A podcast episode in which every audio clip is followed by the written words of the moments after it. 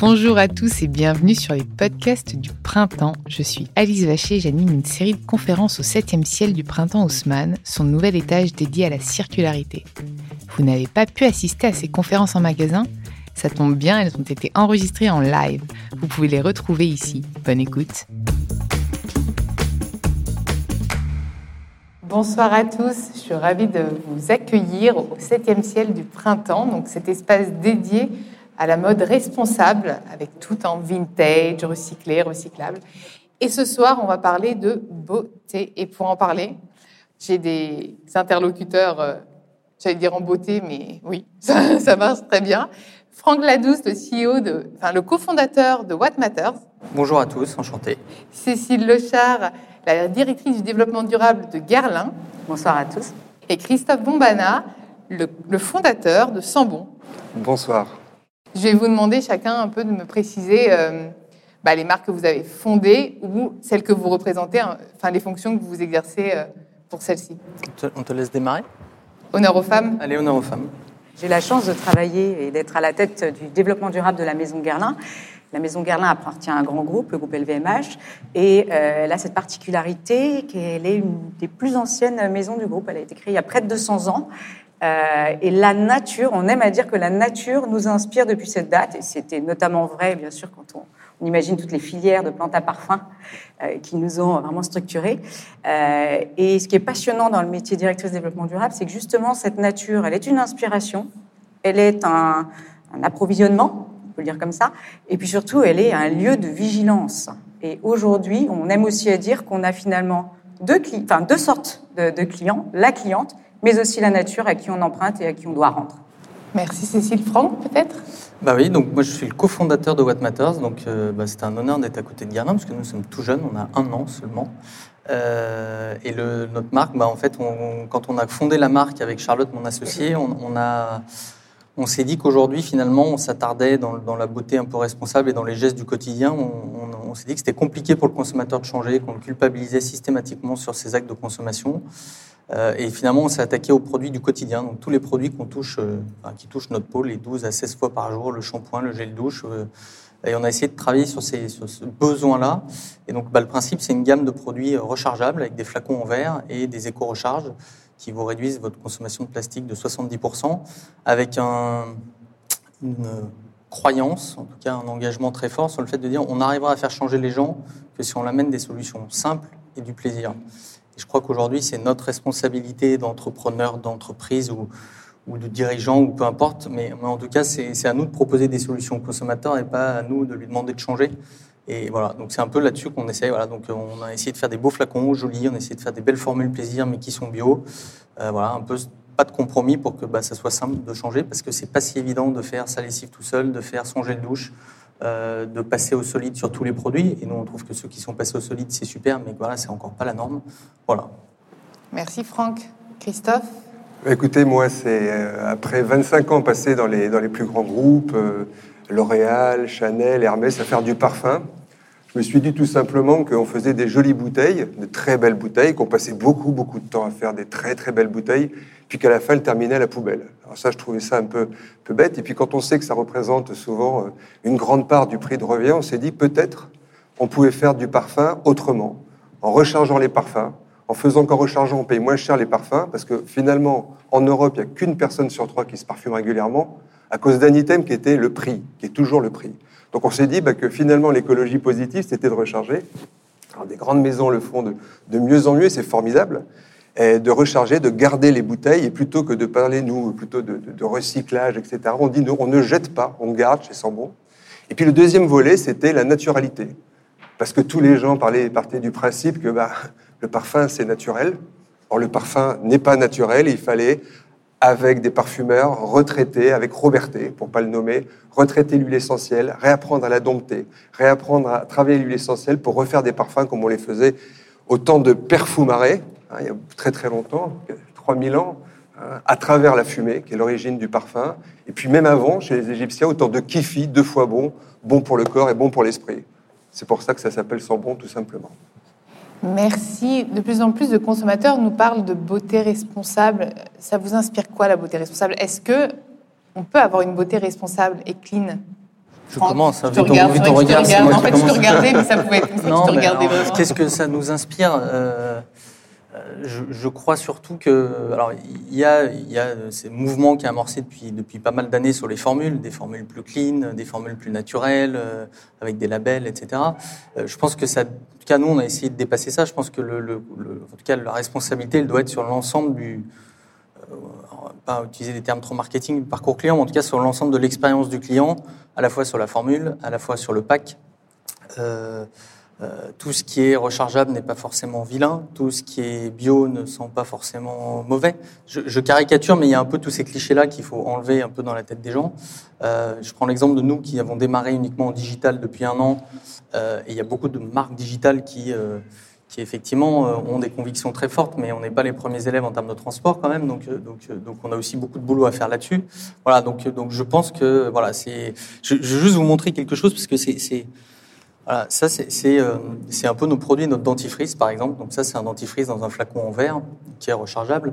Euh, et l'objectif quand je parle du pack, la formule, bon la formule évidemment elle est, bio. Nous on, on, avait un enjeu de, de label parce que ben on n'a pas on n'a pas l'historique de, de, belles marques comme, comme la vôtre et que nous, il fallait qu'on se fasse connaître auprès du consommateur. Donc, des labels sont une manière de, de, gagner la confiance. Mais on a travaillé sur un pack en verre, effectivement, euh, rechargeable.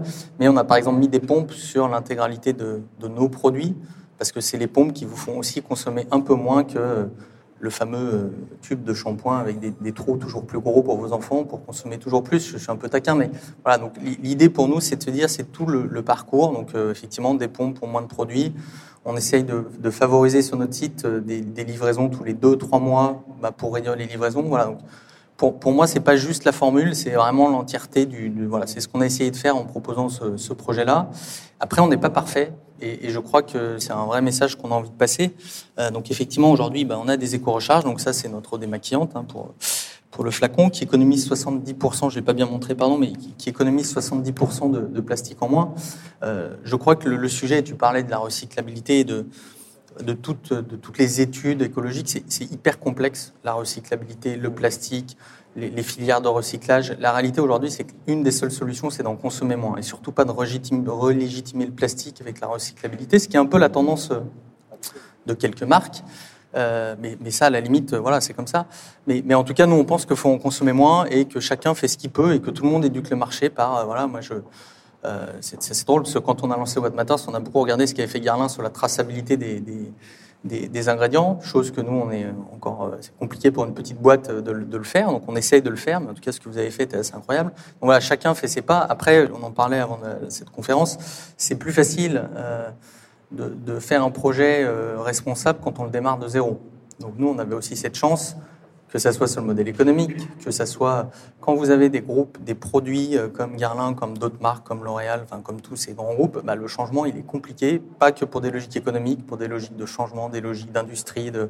et ça on se rend pas toujours compte. Moi j'arrête, je, je, me tais, je parle un peu longtemps, mais je, je, euh, je, dis souvent aussi que nous en tant que marque digitale, on n'a pas d'usine, hein. donc en fait on fait aussi produire avec des industriels qui sont là depuis longtemps. Euh, et, plutôt que d'opposer, on a un peu cette tendance parfois à opposer les DNVB, les nouvelles marques digitales et puis les, grands groupes.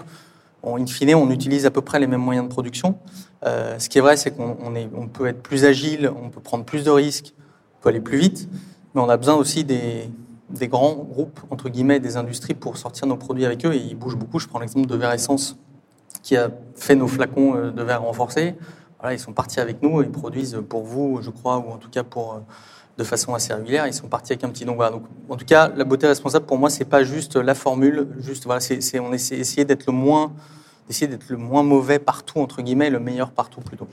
Justement, euh, Cécile, euh, quels sont Franck l'a un peu évoqué, la complexité pour une grande marque comme Guerlain de se réinventer, mais aussi le secteur du luxe.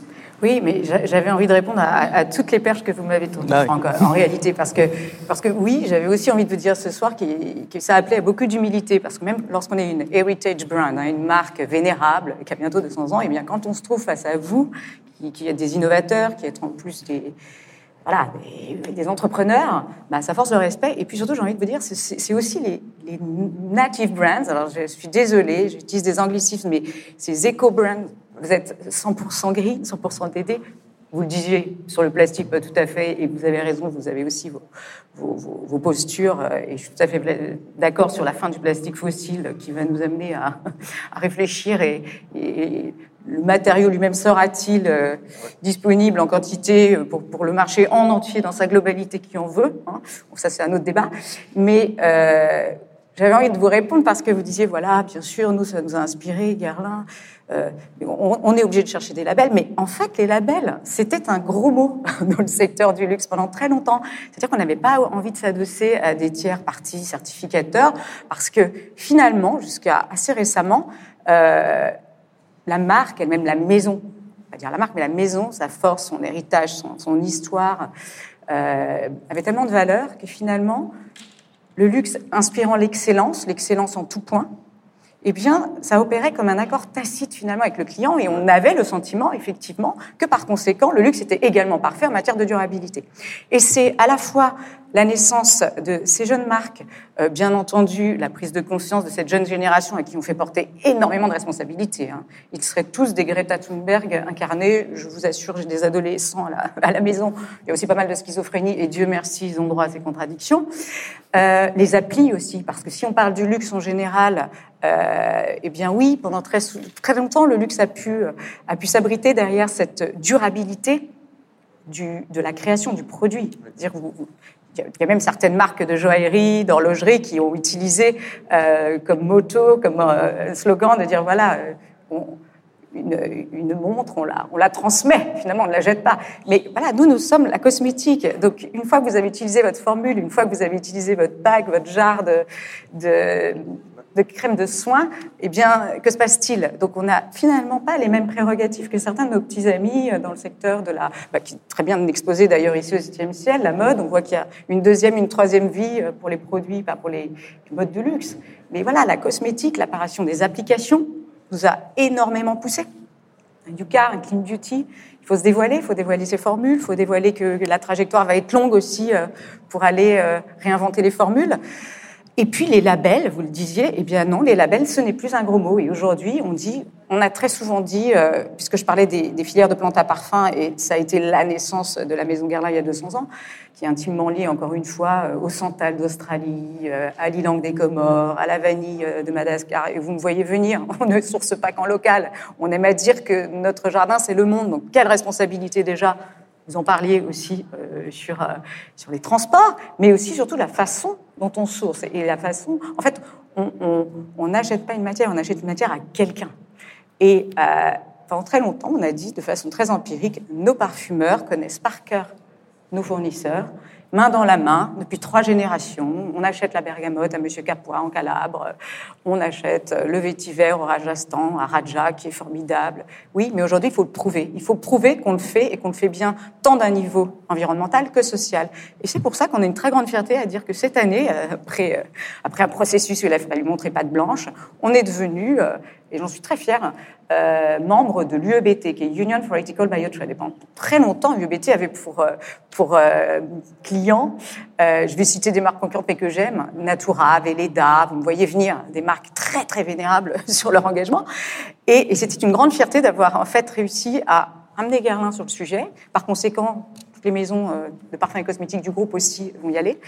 Et euh, devenir membre de l'UEBT, encore une fois, c'est un processus d'audit. Et puis surtout, on s'engage. Et là, nous, ce qu'on s'est engagé à faire, c'est d'ici 2026, vous allez me dire, vous êtes long, mais voilà, d'avoir non seulement audité, et ça prend du temps, mais ensuite travailler sur des plans euh, d'amélioration localement auprès de nos fournisseurs développement durable, bien entendu, pour ensuite être certifié sur toutes nos filières euh, stratégiques de plantes à parfum, mais aussi de miel, parce que Guerlain euh, a des hero products qui sont le miel, l'orchidée et les plantes à parfum. Euh, voilà, certifié d'ici 2026. Bravo, et belle définition de la beauté responsable. J'ai l'impression qu'il y a quand même une. Non, j'aurais pu dire la même chose que Franck. C'est à la fois l'éco-conception, c'est le flacon, c'est l'éco-formule et c'est la transparence aussi qu'on adresse aux clients. Et, et c'est vrai qu'on peut en reparler de cette plateforme digitale qui vous a plu. Et toi, Christophe bah, Après ce qu'ils viennent de dire, euh, c'est compliqué, mais enfin, on va rajouter euh, peut-être compléter euh, ce qui a été dit. Déjà, la clean beauty, bah, c'est cette façon de, de voir différemment le, monde. Et, mais en fait, moi, je ne pense pas que ce soit label, pas label. C'est surtout du bon sens au final. Et euh, le bon sens, qu'est-ce que c'est? Bah, C'est de savoir d'où viennent les ingrédients, c'est de savoir ce qu'il y a dans la formule, c'est cette forme de transparence, c'est de dire ce qu'il y a, ce qu'il n'y a pas, si c'est dangereux, on n'est pas toujours parfait, je suis d'accord avec Franck, et si on n'est pas parfait, juste le dire, c'est ça être clean, simplement, juste dire, là on n'est pas parfait, on n'a pas bon. Donc c'est finalement, nous on aime bien le mot bon, forcément chez Sambon, c'est du bon sens. Euh, et, et, ça résonne chez moi parce que je pense qu'on est en train de changer. Tout le monde a dit ça va être, c'est terrible avec ce Covid. D'abord la crise économique, après le Covid qui est venu. Et c'est une crise. C'est pas une crise. C'est pas une crise. C'est un changement de monde. Et euh, dans ce changement de monde, moi j'avais vu un, un, gourou américain qui disait. Il, a, il, était monté comme ça faire les Américains, tu sais, ils arrivent comme ça, ils montent, ils, sont, ils ont une micro-cravate, ils ont pas ça. Ils disent, comme nous Comme nous. Eh, mais nous, on garde le micro quand même, tu vois, parce qu'on aime bien se baquer. Et euh, il avait dit, bah, il y a eu le primaire, c'était, c'était l'agriculture, le, le secondaire, c'était l'industrie, le tertiaire, c'était les services. Bah, aujourd'hui, on rentre dans le quaternaire. Tout ce qui n'a pas de sens n'aura pas de valeur, ni économique, ni humaine, etc. Donc on rentre dans le quaternaire. Et c'est ça, la clean beauty, ça veut dire être clean, c'est pas simplement que la formule. Clean, c'est être propre, être transparent et aller dans ce sens et faire des choses qui ont du sens, uniquement ce qui a du sens. Alors, je suis heureux que ça soit ils font des choses formidables. Tout le monde fait des choses formidables et tout le monde pousse. Alors on pourrait dire, oui, mais alors ces c'est génial que des grandes marques comme Guerlain prennent ça. Euh, c'est génial que des gens comme Kering disent, ben moi j'arrête. Moi, j'arrête, je ne tue plus les animaux, etc. J'arrête ça. C'est génial ce changement de monde et que des grandes marques accompagnent. Et nous, on est là pour dire, pour être un peu les cailloux dans la chaussure et dire, hé, on peut faire autrement, les gars. En plus, moi, je viens que de ces grands groupes, donc je vais pas les critiquer, certainement pas. Et on y fait des belles choses. Il faut que tout le monde s'allie, comme dans la société. Il y a des petits, il y a des grands, il y a des gens qui aiment la liberté, qui s'appellent des entrepreneurs. Et je pense qu'on est entrepreneurs pour la liberté. Et avec cette liberté, on peut oser des choses que les grands groupes ne peuvent pas faire, même s'ils en crèvent d'envie, les collaborateurs. Et ben nous, on a cette liberté. Alors, voilà, c'est ça la clean beauty, c'est un grand champ de rigolade. Et comment l'incarner, comment euh, donner envie de consommer de la clean beauty. Et je sais qu'on en parlait, Cécile, avec ta superbe ambassadrice, et vous ne me, contre... vous ne me contredirez pas, pardon, c'est compliqué à dire, Angelina Jolie. Ah bah, alors attendez, moi je vais vous raconter une histoire, hein, parce que j'étais sûre qu'elle nous Je ne sais pas si, si, vous avez je vu cette campagne euh, le 20 mai dernier, puisque le 20 mai, c'est le World Bee Day. Depuis cinq ans, les Nations Unies ont sacralisé et sanctuarisé cette date. Et nous avons une égérie depuis euh, plusieurs années, euh, égérie d'un parfum qui s'appelle Montgarlin, notre fragrance. Et, euh, et moi, très naïvement, je propose à ma présidente, je dis, mais dis donc, est-ce qu'on ne pourrait pas proposer, en fait, tout simplement, Angelina, euh, d'incarner notre programme? Tu, veux absolument qu'on parle de notre programme euh, avec l'UNESCO, qui s'appelle Women for Bees. C'est de l'empowerment, c'est de l'autonomisation, pardon, des femmes, euh, auxquelles on, offre euh, une formation d'un mois en intensif pour devenir apicultrice des femmes qui n'ont plus de travail ou des femmes qui ont envie de se reconvertir, donner un sens, tu en, tu en parlais Christophe, euh, à leur vie au travers de, de, ce métier qui est très très exigeant, très exigeant, je tiens à le préciser pour les avoir euh, suivis euh, pendant plusieurs jours, moi j'ai pas fait la, la, un mois intensif, et euh, moi, je trouve extraordinaire l'énergie que Guerlain met dans ce programme pendant cinq ans dans les zones et réserves de biosphère de l'UNESCO. Et puis, j'ai toujours euh, ce regret de me dire, on fait énormément d'entreprises qui ont une direction de développement durable, qui par ailleurs ont des sujets philanthropiques aujourd'hui complètement reliés à leur core business et avec beaucoup de sens. Euh, mais c'est toujours très dur d'en entendre parler. Souvent, c'est caché. En tous les cas, pendant très longtemps, ça a été le cas. Aujourd'hui, ça y est, on sort du bois et c'est la grande différence avec le luxe d'avant et le luxe aujourd'hui où on met en valeur ses engagements. Mais pendant très longtemps, ça a été, le luxe faisait des choses mais ne le dévoilez pas, ces engagements. Parce que toujours au motif de, mon Dieu, le développement durable associé au luxe, finalement, c'est des sémantiques qui vivent très mal ensemble. J'ai écrit le, premier livre sur le sujet il y a dix ans, je peux vous dire que ça, si je le relisais aujourd'hui, c'est préhistorique.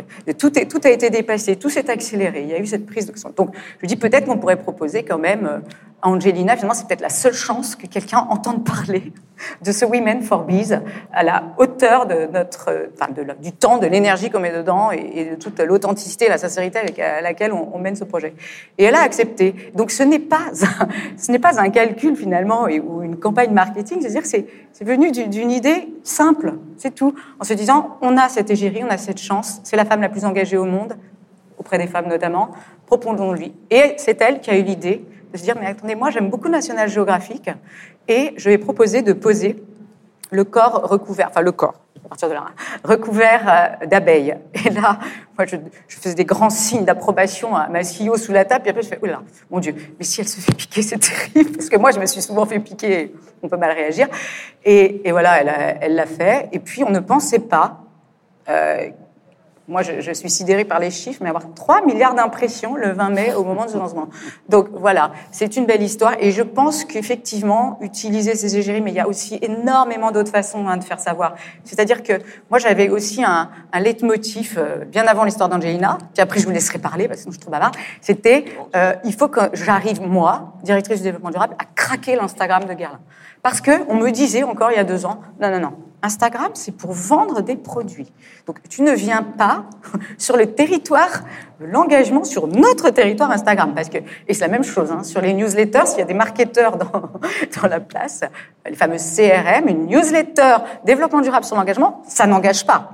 Bon, alors moi j'ai obtenu, on en a fait une très belle il y a deux semaines, sur le recyclage, justement, la seconde vie des produits Guerlain, le fait que depuis dix ans, on, a, une, voilà, on a un partenaire euh, pour démanteler ce qui n'est pas recyclable et revalorisé, eh bien, j'ai été absolument épatée, et je peux vous dire que je l'ai diffusé en interne, cette, les performances sont supérieures à une newsletter où on ne vend que du produit. Bon, je ne vais pas réussir toutes les semaines, hein, ça c'est certain, mais euh, voilà, donc c'est aussi voilà, c'est un processus itératif et, aujourd'hui, je pense qu'en tout cas chez Guerlain, on en est convaincu qu'il faut en parler à son client.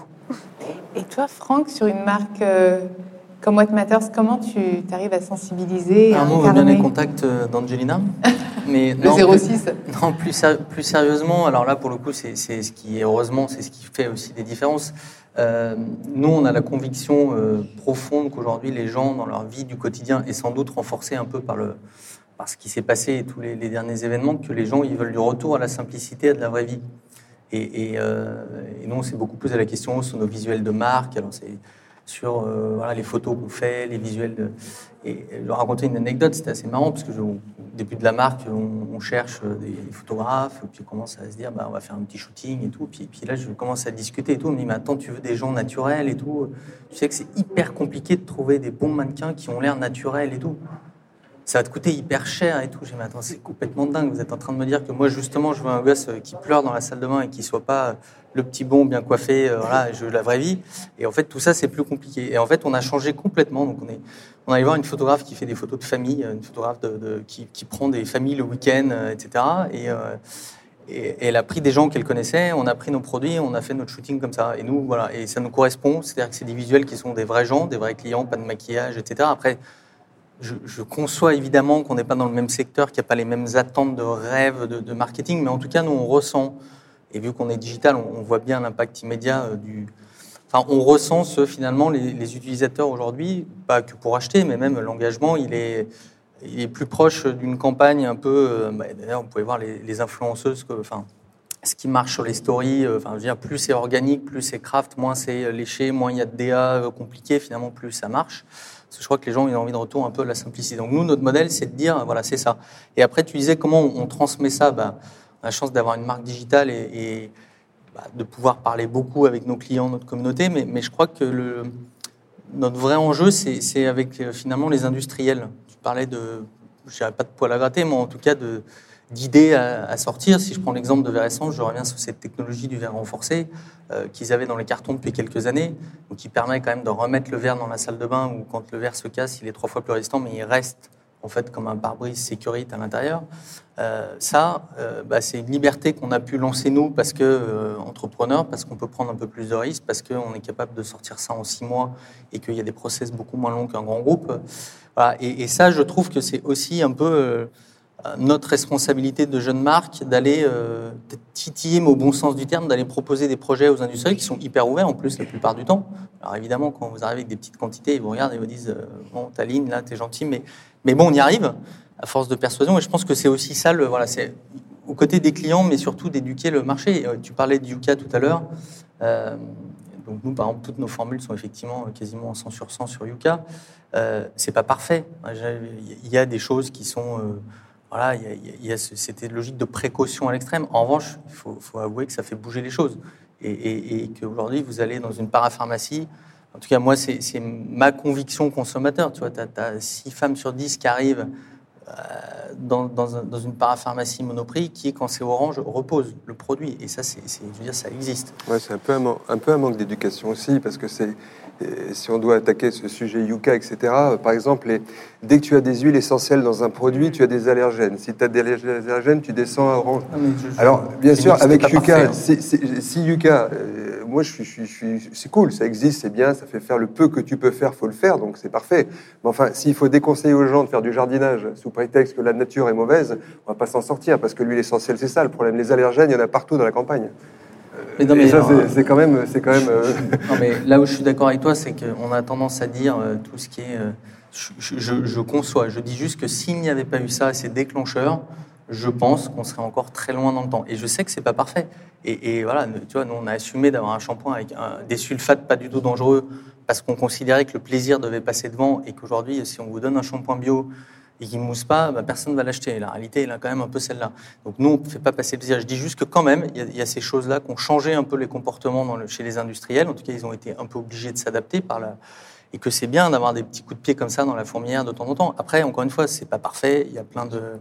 Mais, voilà, moi, je, trouve qu'en tout cas, ça, donne un guide, quoi. Ça donne un guide quand même aux consommateurs qu'il faut quand même. Moi, je viens pas de la cosmétique. Moi, j'ai travaillé 20 ans dans le sport. Donc, c'est un milieu que je découvre avec des yeux quand j'ai monté cette boîte, en regardant cette industrie quand même avec beaucoup de curiosité, d'interrogation parfois sur euh, pourquoi on fait ça depuis tant d'années. Et, et- et c'est c'est hyper compliqué pour le consommateur de s'y retrouver entre les labels, le- l'éco-responsable, le- le- les labels de formule, les labels. Donc voilà, ça donne une clé de lecture qui évidemment n'est pas parfaite, mais en tout cas, je, je trouve que Et toi, Christophe, c'est toi qui poses sur les photos? Non, non, non.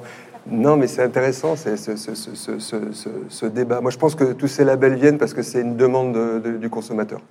Euh, le, consommateur, en effet, au début, il comprenait rien. Maintenant, il devient un vrai expert. Et ça, c'est- vraiment bien. Moi, je suis d'une génération où une femme, quand elle arrivait, même il y a encore 4, ans, quand on avait lancé Sambon, les gens venaient dans les parfumeries et, la conseillère de beauté disait euh, euh, Mais Sambon, c'est 100% naturel. Ah oui, ah oui, c'est bien ça. Mais les autres, que veux-tu répondre? On partait du principe que tous les parfums étaient naturels. Aujourd'hui, tout le monde sait que c'est de la pétrochimie, etc. Donc les choses progressent. Donc je pense qu'il y a une demande du consommateur et les labels viennent se mettre dessus. En revanche, je suis d'accord avec toi, c'est que ça permet d'avoir quelque chose qui dit, euh, euh, euh, qui est une courbe d'apprentissage pour le consommateur. Quand Ecoser dit c'est euh, Cosme Bio, bah, c'est vraiment Cosme Bio. Et il vient chercher une réassurance. Mais c'est plus le label qui, qui va au consommateur que le consommateur qui va au label, d'après moi. C'est vraiment ça. Après, comment nous, on, influence, euh, c'est un peu différent, nous, parce que nous, on fait partie d'un mouvement qu'on adore, qui est la slow cosmétique, la slow beauty. Et euh, on adore ça, on pense qu'il ne faut pas jeter, on pense qu'il faut être tranquille, il faut... euh, voilà, moi, je sors, comme je le disais, des plus grands groupes, donc c'est vachement d'énergie, beaucoup de, de jus. Nous, on est un peu, un peu d'abord, on est à Lyon, donc déjà, on est un peu plus tranquille que, vous à Paris. Et puis, euh, et puis ensuite, cette slow, cette slow beauty, euh, elle nous invite à, refaire connaissance avec euh, bah, nos esthéticiennes, les conseillères de beauté. Et ce sont vraiment elles qui sont notre communauté. Je, les, nos consommateurs aussi, certainement. Mais notre première communauté, ce sont ces filles qui vont recommander nos produits. Nous, on parle de plus en plus, c'est un truc qui nous passionne, dont Guerlain a fait les premières études, parce que Guerlain a toujours été l'amoureux des émotions, comment le parfum oriente les émotions, et on leur doit ça. Euh, avec Shiseido, certainement, sont les deux. Et nous, on est passionnés d'aromacologie. Et quand on dit que les huiles essentielles, c'est de l'aromathérapie olfactive, que tout le monde sait ce que valent ces, plantes, qu'on arrive à les mélanger et faire en sorte que ça sente bon, je peux faire un millier de photos sur Instagram, je peux faire 50 000 interviews, je peux prendre 30 millions d'égéries. Non, celle qui doit convaincre, c'est l'esthéticienne, la conseillère de beauté, qui est absolument. Et donc, on est beaucoup plus lent. Et nous, notre, zone d'influence, c'est d'avoir des gens, des vrais gens, dans des vrais magasins, qui parlent à des vrais consommateurs. Et qui, vous savez, ça, depuis 3000 ans, on fait des aromas, de l'aromathérapie. Hein. Ah, moi, j'y crois beaucoup à l'aromathérapie. Mais alors, c'est les mêmes huiles essentielles qu'on mélange et on fait que ça sent bon. Vous pouvez les sentir. Vous allez arriver à lâcher prise. Vous allez arriver à mieux dormir. Et qui mieux que ces filles pour faire ça? Donc c'est ça notre influence. Nous. Donc on est véritablement donc plus lent. Hein, on n'est pas, on n'est pas digitaux. Vraiment, on essaye de faire des efforts. On est assez présent sur le digital grâce à mes jeunes équipes, etc. Qui eux, euh, moi je suis beaucoup plus. Euh, moi je trouve qu'on devrait faire euh, de l'Instagram que pour euh, les gens qui sont notre premier cercle. Et puis après que les gens, voilà, on devrait. Slow Instagram on devrait, voilà, du slow Instagram. Il faudrait inventer le concept de slow Instagram. Et puis même, il faudrait inventer un eu truc là où. euh, il y a eu un petit, un petit bug Instagram. Ouais, c'était bien, C'était toi, bien. en fait. c'était- Ouais, c'était sans bon. En fait. C'était sans Pas bon. moi, non, mais sans bon. Voilà. voilà. Enfin, en tout cas, c'est ça notre vraie différence. Alors, c'est un projet long terme, et de toute façon, tous les projets de, de- de luxe, et, et, euh, et quand on parle de développement durable, la première nécessité, c'est d'être durable. Donc, il faut réussir à durer, il faut être lent. Moi, je pense que le luxe, par exemple, pour te répondre, est le, et la vraie durabilité, et le vrai développement durable. Parce que le luxe, par essence, fait des objets que l'on garde. Et que le vrai combat, il est dans le mass market, il est dans tout ce qu'on jette. À partir du moment où c'est cher, alors bien sûr, ça, peut choquer ce que je dis, parce qu'il faut payer beaucoup d'argent, etc. Mais peu importe, le, luxe, c'est un état d'esprit, c'est la lumière. Ça veut dire que des gens, euh, on va s'attacher plus à l'objet, euh, ce, que tu fais euh, excessivement bien, on va essayer de les garder. Et ça, c'est déjà une forme de luxe. Ce que peut- peut-être tu es en train de réinventer, nous, on- n'est pas dans, comme toi, on n'essaie pas de faire des jolis objets, on dit que, tu sais, moi j'ai dit, on fait même pas de flacons. nous. Moi, je dis à tout le monde, ça a choqué tous les parfums. Je fais des Bouteilles. Je fais des bouteilles, des bottles of nature. Alors ça, tout le métier m'a dit, mais Christophe, on, on dit flacon. Je sais, les gars, ça fait 25 ans que je vis avec vous. Je sais qu'on dit flacon. Mais moi, je fais des bouteilles. Parce que Madame Michu, qui vient avec une bouteille d'Evian, elle doit être capable d'avoir du parfum. Parce que l'objet, ce a de précieux dans le parfum, c'est pas la bouteille, c'est le parfum. Ce qu'il y a de précieux dans le parfum, c'est pas le parfum, c'est la nature. Et il faut se remettre encore une fois dans ce bon sens. Et il nous faut tous ces gens qui vont parler de tout ça toute la journée. Voilà notre réseau d'influence. Ouais, ju- pardon, juste rebondir Merci. sur ce que tu dis par rapport euh, au positionnement prix et effectivement au, au changement et évidemment aussi enfin, au marché, entre guillemets. Euh, nous, ça a été un sujet assez clé quand on a lancé. Euh, Aujourd'hui, on a 70% de. Enfin, on ne voulait pas faire, et c'est rien de péjoratif puisque j'en suis un, mais on ne voulait pas faire une marque de bobo parisien, entre guillemets. Et on voulait une marque un peu pour tous. Euh, donc aujourd'hui, on a 70% de clients en province et on arrive à avoir euh, autant des gens. euh, par exemple, bah, mer- ah, merci. Euh, mais on arrive à avoir des gens finalement des CSP+, et puis des gens qui se saignent un peu plus. Je trouve que le rechargeable, ce qu'on a essayé de faire, mais je, je reprends cet exemple, c'est-à-dire que permet de réinventer des modèles de prix. C'est-à-dire qu'effectivement, aujourd'hui, on a un flacon en verre qui, évidemment, pour ceux qui connaissent l'industrie, coûte évidemment plus cher à produire que le fameux tube en plastique. Euh, mais néanmoins... euh, Parce que tu fais des petites séries, c'est pour ça. Non, non, je connais Veressence, ils sont Non, mais- pas donnés. Non, mais le- la technologie du verre renforcé coûte pour le coup assez cher pour remettre le verre dans la salle de bain. Mais si on prend un exemple de, de ce tube de dentifrice qui en soi peut paraître très luxe parce qu'il coûte 9 euros, donc flacon en verre rempli, mais l'équivalent d'un tube et demi de dentifrice, avec la recharge derrière qui, elle, coûte le même prix que le flacon, alors c'est pas celle-là, mais qui coûte finalement, qui remplit deux flacons et qui coûte le même prix, finalement vous, rendez un tube de dentifrice l'équivalent d'un tube de dentifrice classique à 2,40 euros. Donc on peut aussi réinventer des modèles, et nous, ça a été tout notre objectif de se dire, on va remettre, je ne peux parler de luxe accessible parce qu'on ne considère pas comme une marque de luxe, mais en tout cas des beaux objets d'équivalent un peu, en tout cas de, j'ai envie de dire, de, de vous employer ces termes, je dis ça parce que j'y suis habitué depuis pas longtemps, mais de sélectif en tout cas dans la salle de bain, finalement pour des prix. Voilà, et, et- et je pense que la rechargeabilité, demain le diluable, demain d'autres choses, la poudre, etc., permettront de réinventer potentiellement des modèles. Voilà, donc, donc on Ah a ouais, essayé c'est de faire ça. c'est exactement nous, Voilà. ça a été exactement notre process créatif. Ça a été de dire, alors nous on a fait une erreur quand même au départ, c'est que les gens, on mettait, euh, le, métier en général pour être sélectif, mais à peu près quand vous êtes dans un Sephora, pour pas dire un printemps, parce que là il y a, des grandes grandes marques, mais dans un Sephora vous avez des marques qui mettent à peu près 140 euros du kilo de parfum, à peu près c'est la moyenne. Nous on en mettait 200, beaucoup plus. Et à la fois, les gens, on avait voulu se vendre au plus grand nombre, au nom de la rechargeabilité, en train de dire ça doit pas être cher parce que la bouteille, elle coûte pas cher il y a que le parfum, etc. Et ben, les gens n'ont pas compris. Parce que les gens ont besoin d'un process qui dit le premier achat doit refléter le niveau qualitatif des gens. C'est chose de bon sens qu'on avait appris depuis tout petit, mais il faut se le rappeler quand tu, quand tu fais des, des démarches. Et en effet, je pense que c'est par la recharge qu'on va pouvoir redire aux gens bah, c'est quand même de la qualité, mais si tu acceptes de garder un objet, alors tu vas pouvoir faire l'économie de cet objet. Et ça, c'est hyper intéressant ce que tu dis. Parce que c'est vraiment là, c'est ce que j'appelle ce bon sens. C'est que l'écologie, c'est pas punitif, c'est pas négatif.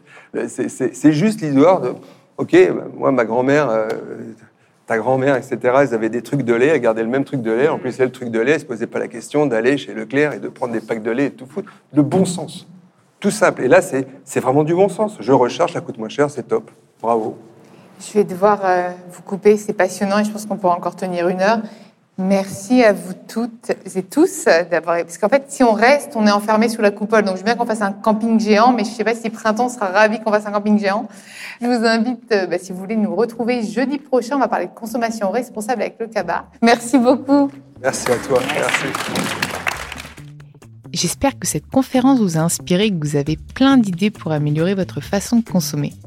Pour ne pas manquer la prochaine, il suffit de s'inscrire sur le site printemps.com dans la rubrique événements. À bientôt.